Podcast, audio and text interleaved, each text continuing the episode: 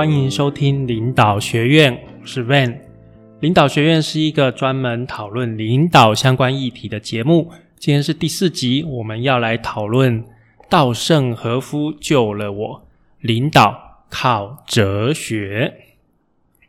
那今天这一集呢，是我个人的经验的分享哦，因为我在三年前被我们台湾的母公司派任到马来西亚来。那担任这个马来西亚分公司的一个总管理哦。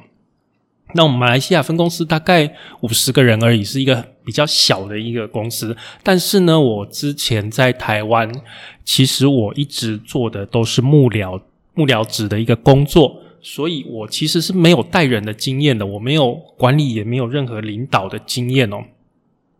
那在没有任何经验下面，我怎么样去面对这个？带五十个人的这个挑战呢？那这就是我今天要跟各位分享的故事，而且也是为什么我会希望跟大家分享说，诶，领导力是很重要。为什么我成立领导学院？就是因为我觉得我从学习领导力这个上面啊，获得了很多好处，所以我希望跟大家分享。这个是我做领导学院的一个原因哦。好，话说三年前呢。哦，那个时候真的是蛮刺激的。其实我那个时候我才刚买完房子，买完一年哦，然后突然公司就跟我讲说：“哎，要不要去马来西亚？马来西亚缺缺人，缺一个台干，你要不要过去管一下这家公司，挑战一下？”我经过详细的思考，就说：“好啊，但是我一个条件哦，因为我过去都没有带人的经验，那我希望可以到那个外面。”接受训练，就是说学一下，哎，怎么样去带人的课程，可能一个几千块吧。好，公司也答应我，哦，所以那我就出国外派，总是要做一些心理建设，要做做一些准备嘛，哦。然后呢，快要去的前一个月哦，公司突然跟我讲说，哎，Van，我们最近预算比较紧哦，所以你之前所提的那个。训练外部训练的那个要求哦，我们恐怕是没有办法提供，好吧？那公司说没有办法提供，我也不能说什么啊。都已经说要去了，也不能因为说公司不让我去接受外训，我就不去马来西亚吧。所以我那个时候其实是蛮蛮崩溃、蛮紧张的，因为我完全。就等于说，哎，完全没有带人经验，然后也完全没有训练过，我就要去去领导一个五十个人左右的公司。其实我真的是蛮紧张哦。然后啊，在有一次因缘巧合，刚好我去台南拜访一位客户，那拜访客户的采购小姐哦，那家公司那个采购小姐，她跟我讲说，他们公司在推行稻盛和夫的哲学。稻盛和夫的哲学，也就是金池哲学哦。那他们就是讲金池哲学的什么七十八条啊、六项精进啊、什么什么什么。其实我当时听不太懂，但是呢，我从那个采购小姐的神情，我就知道说，哎，这个东西好像我必须要去研究一下哦。感觉那个小姐给我的感觉就是说，哎，她自从自从学习到了这些东西，他工作上面感觉非常的、非常的有热忱，非常有热情。然后他也说：“诶，他的主管带他一起学习，他觉得非常的有进，就是在公司里面都有进步，都有成长。”那我就觉得说：“诶，什么东西能够带给说我们一般的他那个采购小姐？我相信也是普通的上班族而已。”怎么样可以带给一般人在工作上面这么大的热忱？到底是什么东西呢？其实我在之前也是有听过稻盛和夫这个名字，毕竟他是日本的经营之圣哦，也是蛮有名的哦。但是我其实没有很很仔细的去研究他这个人，所以从那次台南拜访客户完啊，我回去我就去买他一本那个《金池哲学》，里面有七十八条。然后上网找到他的那个六项精进跟经营十二条，去了解。然后另外也就是买很多他的书，也看他的那个那个阿米巴阿米巴的一个经营会计的经营，买很多书。然后过了一个月，我就去马来西亚了，也是蛮有趣。我就去马来西亚，然后飞机降落，就飞机降落那个时候，其实我还是，其实不只是我紧张啦，就是说马来西亚的那五十个员工，他们应该也是蛮紧张的，因为他们看到我就想说，这么年轻，我那个时候三十六岁啊，三十年前我在三十六岁，那其实场内也是很多比我老，年纪比我大，比我资深，大部分的员工都就是很多都比我资深。那第一天，那第一次见面开会的时候，大家都看着我，要看看说我要讲什么。我很紧张，他们也很紧张。那我就把我之前所想的东西跟他们讲，我就问他们说：“诶，各位，你们到这家公司工作，你们想一下，你们每天早上这么早起床。”然后通勤嘛，可能半个小时来到公司，那一直到下午晚上五六点，然后再回去家里面，等于是你们整个白天的精华时间都在公司奉献了。也就是说，你们人生大概大概，你想想看，你们人生最精华的时间就是工作的时间嘛，大概二十岁到。可能五六十岁，这是最精华的时间。那你在人生的最精华的时间里面，又把最精华的时段，早上可能八八点钟到下午五六点钟，这个是最精华的时段，大部分的时间都在公司工作。那你们有没有想过，为什么你们花了这么精华的时间在公司工作，然后跑这么远，跑这么远跑来上班，到底为的是什么？我相信他们都吓一跳，他们都不知道我会想这个，大家也从来都没有想过这个问题哦。我就跟他们讨论说：“诶，那你们是为了钱吗？是为了钱所以来公司来这个公司上班吗？可是赚钱其实有很多方法，你不一定要来公司上班啊，你可以去抢银行啊。讲难听一点，你可以去抢银行。我有点开玩笑哦，你可以去抢银行，你可以做别的事情，赚钱有很多方法，不一定一定要来公司上班。养家吗？”养家可能是一个理由，因为为了家庭嘛。但是养家也是有很多种方法，而且这么多公司，对不对？那你们、你们、你们好好想想，花了这么多的精力，花了那么多时间，你们来到公司上班，到底是为了什么？那我后来跟他们讨论说，其实啊，你想想看，你们把你们花第一个就是说，你们把人生最精华的时间在这里。假如你没有好好把握这个精华时间，做出你做出你最好的一面，那你是不是很白费这个时间呢？就很简单的讲，你在上班的时间没有好好做的话，那你的讲夸张一点，你的人生就没有意义了。你的人生就没有意义了。为什么？因为你的人生最好最精华的一段时间，就是在你这个工作的时间，对不对？那假如你工作的时间，你好好的把它做好。激发出你的潜力，那是不是你的人生就更有意义了？这个是第一个。那第二个其实就是道圣的概念，就是说，其实我们工作是为了让我们的灵魂能够更好。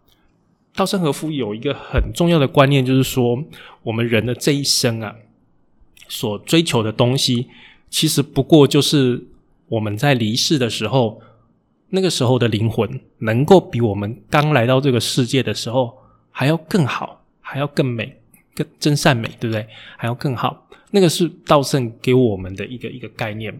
那我觉得，我后来想一下，我觉得这个道理是是对的，是非常正确的。因为你这一生，不管你所求的是什么，最后你能带走的，就是灵魂而已。因为离开了嘛，离开你，其实肉体啊、金钱啊、家人啊、情感啊，那些是都没有办法带走的。你最后。还是就是我们空空的来到，那空空的走掉嘛。所以说，追求的是一个更好的一个灵魂。我觉得这个是很有说服力的一个观一个观点哦。那在我跟他们沟通完这个之后哦，我就变成说我每个礼拜每个礼拜就跟所有的干部。就讲一条到两条的这个金池哲学。我们刚刚讲金池哲学总共有七十八条。那其实这七十八条里面，我是认为可能有几条稍微有重复啦。但是其实这七十八条是很精华、很精华的一个东西。它包括了哲学，那它包括了，哎，让你上班怎么样激起斗志，怎么样燃起斗志啊，好好的去做。那也有一些很基本的一些道德上的一个要求，其实是蛮全面的。就是说，这七十八条是很精华、很全面的。我非常建议，就是大家慢慢慢慢看，你不要。我认为就是说，你看这七十八条，你不要一口气读下去，你一天一两条这样看，慢慢的咀嚼，然后去想要怎么样去做，怎么样在你的工作上实行执行。我觉得这个是比较重要的，会带给你更多的一个收获。好，那我们就讲说，我每个礼拜跟他们讲这七十八条，然后还有六项精进经营十二条，就是慢慢慢慢慢慢这样讲，一个礼拜一个礼拜一个一个礼拜这样讲。那有什么收获呢？首先就是说，因为我是在一个主管的一个位置上嘛，我认为他们对我的一个信任是更高的，那我对他们的信任也变高了。就是说，大家知道我这个这个 boss，他们都叫我 boss 哦，我这个 boss。所想要传达的是什么？是很清楚的。哦，这七十八条嘛，这很清楚嘛，白纸黑字啊，都写都都可以写得出来哦。那他们也知道说，诶，既然我都讲了这些，那就是我必须要做嘛。其实大家也都知道，就是下面的人，就是你你在上位的话，你所有的行为都是被放大的，这个是很基本的一个观念。所以你做的跟你说的必须要一致。你假如你说的跟做的不一致的话，那你是没有办法领导人的，好不好？你的领导力是会被质疑的。简单的讲，你带不动，你讲话是带不动人，因为大家不仅仅是听你说什么，他们也看你做什么。所以我说了之后呢，我必须要这样去做，所以大家知道说，诶，我的想法，而且呢，也知道我对所有干部的期待。所以在这个部分上，就变成说，我们观念上，就是说，变成我们沟通的成本降低了，观念上比较相近。这个在我工作上，我觉得这个部分获得了非常多的一个利益哦，非常多的好处。那就是有一天，有一个干部他突然就跟我讲说：“哎，boss，我觉得你来这边哦，真的是在领导我们。”这个时候我才发现说，这就是领导力。给我的好处，这就是领导力在工作上面带给我的好处。那我真的用这些稻盛和夫的哲学、金池哲学去去驱动这家公司。那其实，因为其实哦，稻盛和夫的金池哲学里面讲的哦，真的是一些很基本、很基本的东西。例如说，你工作要认真啊，要热情啊，要谦虚啦。要反省啊，不要有一些无谓的烦恼，然后要感谢之类这些东西。你其实这是非常基本，好像是小学生、小学老师教的一些基本的道理。你甚至无法去反驳说这个东西错在哪里，因为它真的是非常非常的基本。但是又因为它太过基本了，造成很多人，其实我们都是成年人了嘛，反而去忘掉这些东西，这是很可惜的。所以呢，让大家再次有一个机会，再次去回想起这些东西，这些小时候老师或者是爸爸妈妈教我们的东西，很基本、很基本的东西，然后凝聚在一起。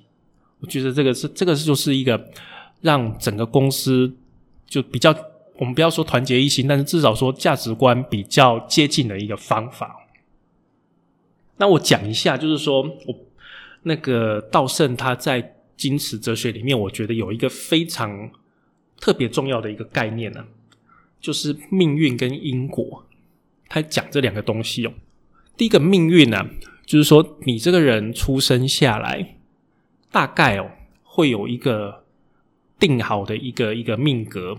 其实我们讲那个什么算命、紫微斗数，或者是说什么易经嘛，大概大概会有一个命数是跑不掉的。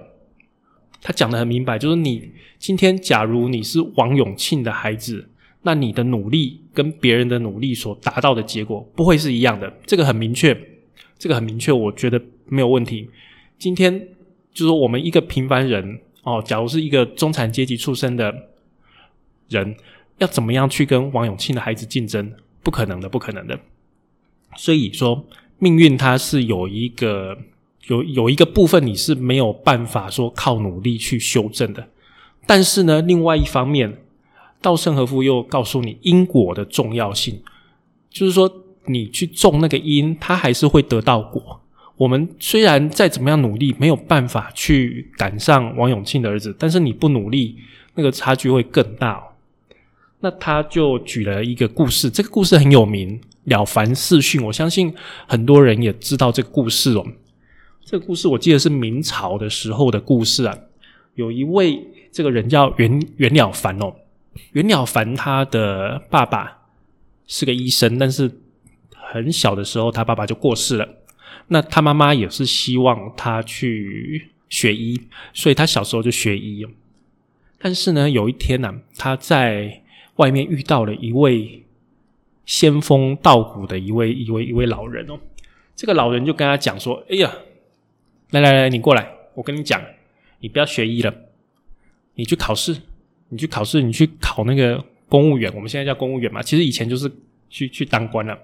你去考试哦，你去考试，你今年去考会考到第十三名，然后呢会当到。”当到什么东西之后，你再隔两年再去考试，再去考试那个考那个考试会考到第几名，然后会做到什么官，然后啊之后啊你几岁的时候会结婚，然后讲的非常详细喽，讲的非常详细。他当什么官，每一次考试第几名，然后讲说他这辈子不会有孩子。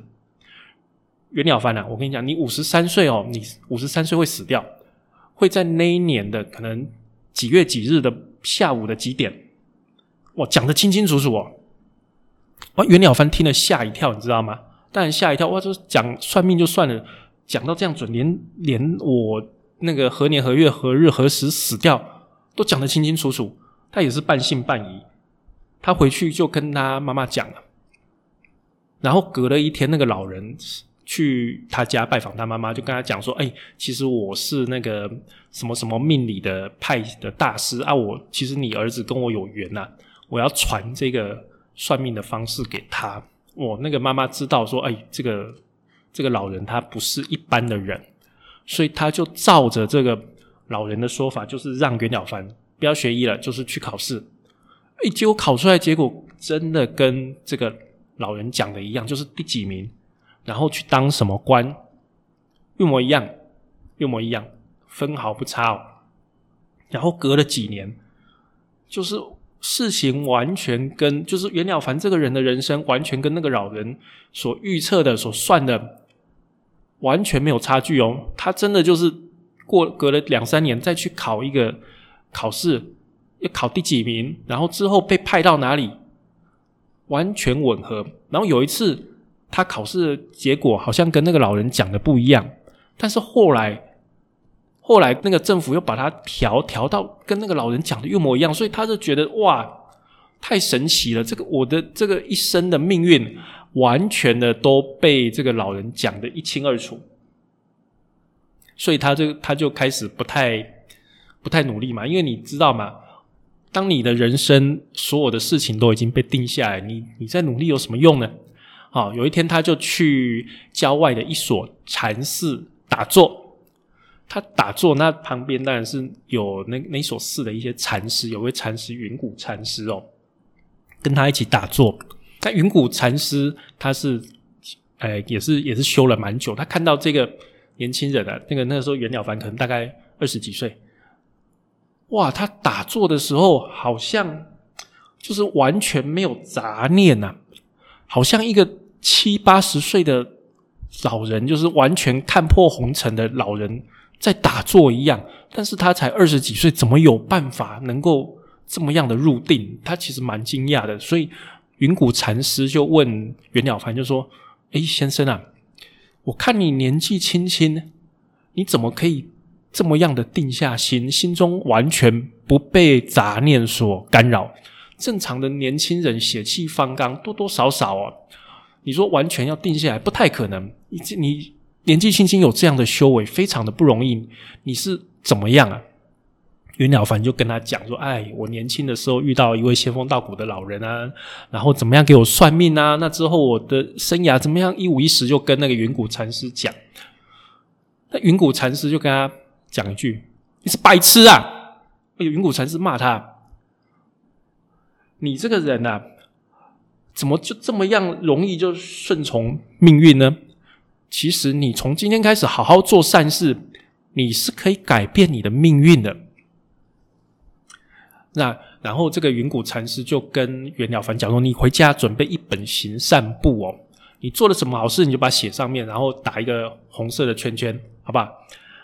然后呢，袁了凡回家，他就跟他老婆讲了，说：“诶，云谷禅师跟我讲这件事，不然我们来做做善事看看吧，反正也无所谓嘛。总是反正我原本想说，原本的命运就这样了。那既然叫我做善事，做善事也是好啊。那我们来做做看，我们就来写个这个善行簿，那来画画红圈圈，我们把所有做的善事都记下来，然后他们。”两个夫妻就开始一直做善事，一直做善事。例如说饥荒的时候，他们就拿米出去救济别人啊，然后就大大小小的善事就一直做。结果后来啊，那个之前那个老人跟他讲的命运就开始有一些变化了。他做善事做了两三年之后，诶，他考试的名次就比那个之前老人算的哦还要好一点，调去的单位也比之前算的还要好一点。然后呢，他们就持续做善事。再过了几年，哎，袁了凡有儿子了，而且后来还生了两个。最后啊，袁了凡其实活到了七十多岁。那他所做的官，后来就是就是渐渐的改善，他的就跟之前那个老人所算的命是渐渐的改善。那借由这个故事，了凡四训其实在告诉我们因果，就是你所种的因。它后面会成为一个果哦，就是你你种善因，当然是得善果；你种恶因，当然是得恶果。所以其实这个简单的讲，就是善有善报，恶有恶报。这个是超级古老的一个观念。经有这个故事哦，表凡世训的故事，那道圣其实很喜欢，道圣和夫很喜欢这个故事，他就告诉我们说，虽然命运是大方向很难去差到太远。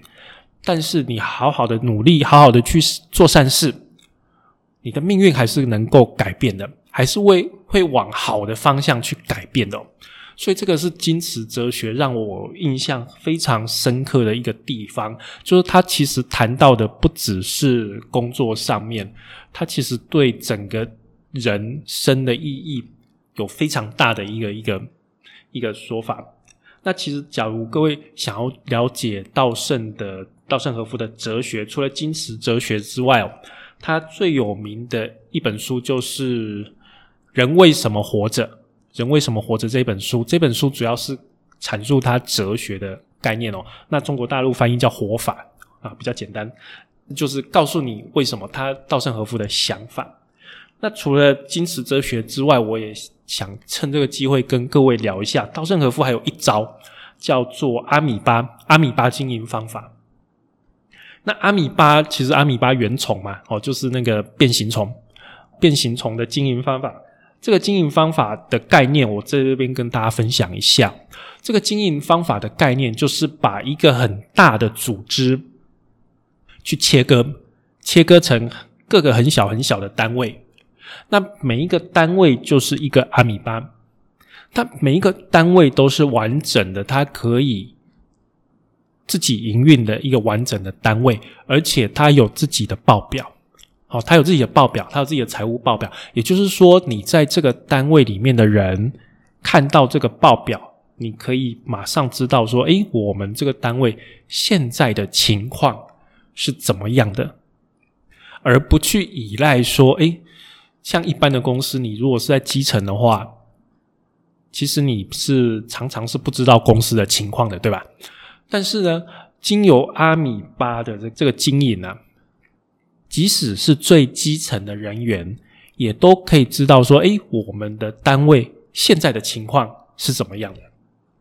但是呢，就是说，道圣先生虽然他推行这个阿米巴的经营方式，但是他并不鼓励哦，注意哦，他并不鼓励以这些阿米巴的绩效去做你的单位的绩效的判断。就是你的年终奖金跟你单位的绩效关系不大，那这个有好有坏，好，这个有好有坏，就是见我认为这个部分见仁见智，有的有的人会认为说，诶，既然这个单位的绩效很好，那应该多给他一点钱呢。但是道生先生说：“哎，你给他奖金多一点的话，那下一次他如果退步的话，你给他奖金少，那他不是会觉得很失落吗？之类的。他说，所以他有一些就是说人性上的考量，他建议说，阿米巴的绩效只是秀出来。”给到每一个人知道说他所处的单位的一个情况，那由他所处的单位的一个情况，他就可以判定说他自己努力不努力，他自己贡献了多少，可以及时的反应。他认为这个及时的反应反馈是最重要的。那另外就是说，他其实很担心哦，就是说这个阿米巴的单位一个一个一个单位，为了自己单位的绩效。去损害到整体公司的绩效，所以他说，这个阿米巴经营的方法虽然非常有效，但是必须要配合我们金池哲学，让这个阿米巴的干部能够了解金池哲学，然后才不会造成在公司内恶斗的一个情况哦。他不会在公司内造成说，诶，各个小的阿米巴为了自己的绩效去牺牲掉整个公司的一个。利益最终最终，我们还是以整个团队，也就是说整个公司作为考量的哦。所以这个是阿米巴的一个方法，我跟大家分享一下。但是阿米巴它其实最小的单位哦，大概是五十个人，而且你要扣掉你们公司的那个行政管理单位，因为行政管理单位你你没有办法自负盈亏了。那行政管理单位基本上。就是费用哦，你就把那个费用摊到各个阿米巴上面。例如说，你公司假如有两百个人，那五十个人是哎，五十个人行政单位可能太多了，可能三十个人是行政单位，三十人是我们一般台湾可能是总管理处哦。假如三十个人是总管理处，那就剩下一百七十个人，一百七十个人，我可能把它分三到四个阿米巴，哈。我可能把它分三到四个阿米巴，那这三到四个阿米巴，每一个阿米巴都有自己的财务报表哦。好，但是这些财务报表里面，我们不把薪资放进去。好，我们不把薪资放进去给员工看的，我们不把薪资放进去。然后总管理处这三十个人的薪水，就依照各个阿米巴可能是工时、人工时，或者是使用的面积，或者是营收。来做均摊，把它摊进去各个阿米巴的费用，让各个阿米巴都知道他们每个月的绩效赚多少钱，甚至每天的绩效是赚多少钱还是亏多少钱。那例如说，你们单位有三十个人，你们单位有三十个人，然后这个月赚了可能三百万，那一个人分下来就是赚一个月赚十万块，对不对？但是这不包不包含你的薪水，所以你要想说，诶，假如我的薪水是四万块，那我为公司贡献到平均下来嘛，贡献到十万块，这样子你自己就会觉得说，诶，那我现在的薪水跟我对公司的贡献的一个差距在哪里？那我是不是还要更努力？或者说，诶，现在的状况其实还不错，我可以可以可以对公司对自己都有一个交代。这个是阿米巴经营的一个好处哦。但是坏处就像我们刚跟各位讲，就是说要特别小心单一阿米巴为了自己本身的绩效而去损害到其他单位，这个是特别要注意的。